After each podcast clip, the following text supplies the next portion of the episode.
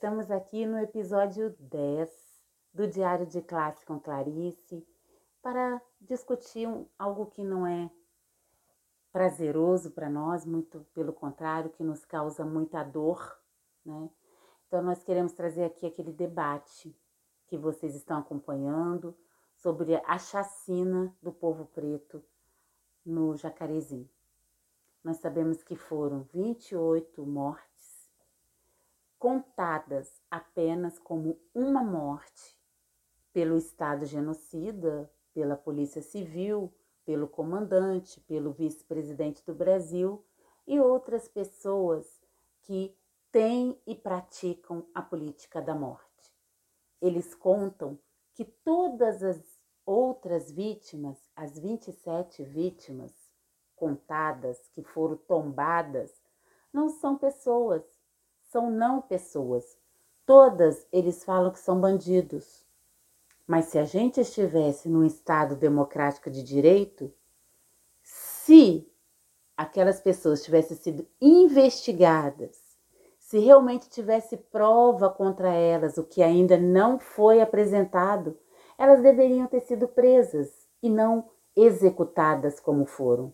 Mas nós sabemos que ali tinham pessoas de família, pessoas, pais de famílias, filhos que foram executados.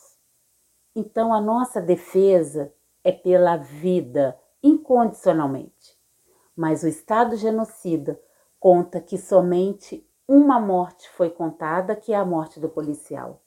Nós temos todo o respeito pela morte daquele policial, que é uma vida importante, que morreu, que tombou em defesa do Estado. Mas nós queremos também que as outras pessoas que morreram sejam contadas e que o Estado genocida seja condenado por aquele extermínio de pessoas pretas, porque o que aconteceu no Jacarezinho é um extermínio e é isso que o Estado, que tem política de morte, faz quando o primeiro movimento do ser humano é a cor da sua pele. Então, são escolhidos, são avaliados os corpos que vão viver e os corpos que vão morrer. Quem tem direito a políticas de vida e quem tem direito a políticas de morte.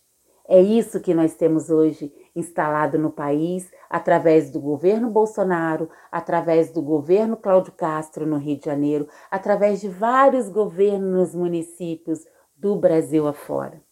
Então, nós precisamos ficar atentos a esses modelos de política que não inclui o povo preto, que não inclui o povo pobre e que nos mata, nos mata de fome, nos mata de não políticas ou nos mata de não vacina ou com tiro de bala e de fuzil.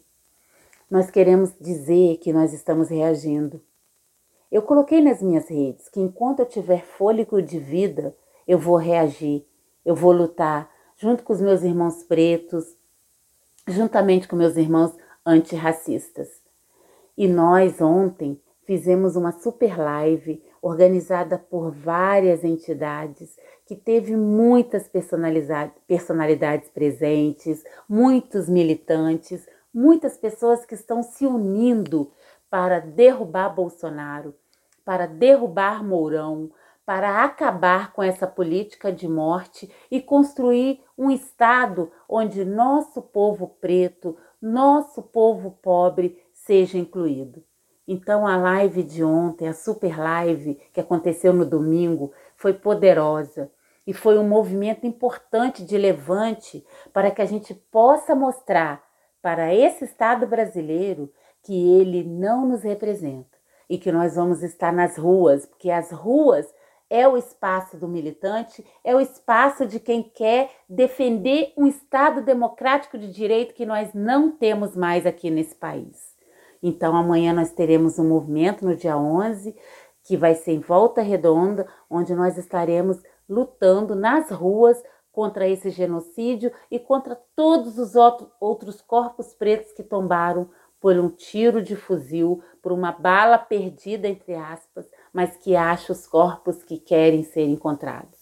Então, nós estamos aqui resistindo, nós vamos para as ruas resistir, nós vamos lutar para que o nosso Brasil seja redemocratizado, porque a nossa democracia não está somente em queda, ela está extinta, porque nós temos no governo um Jair Bolsonaro, um Mourão, um Cláudio Castro, que possui políticas que não nos incluem. Então, fora Bolsonaro, fora Cláudio Castro, fora Mourão e toda essa quadrilha que possui políticas que não representa a classe trabalhadora, que não representa a política da vida, que é pela qual nós lutamos.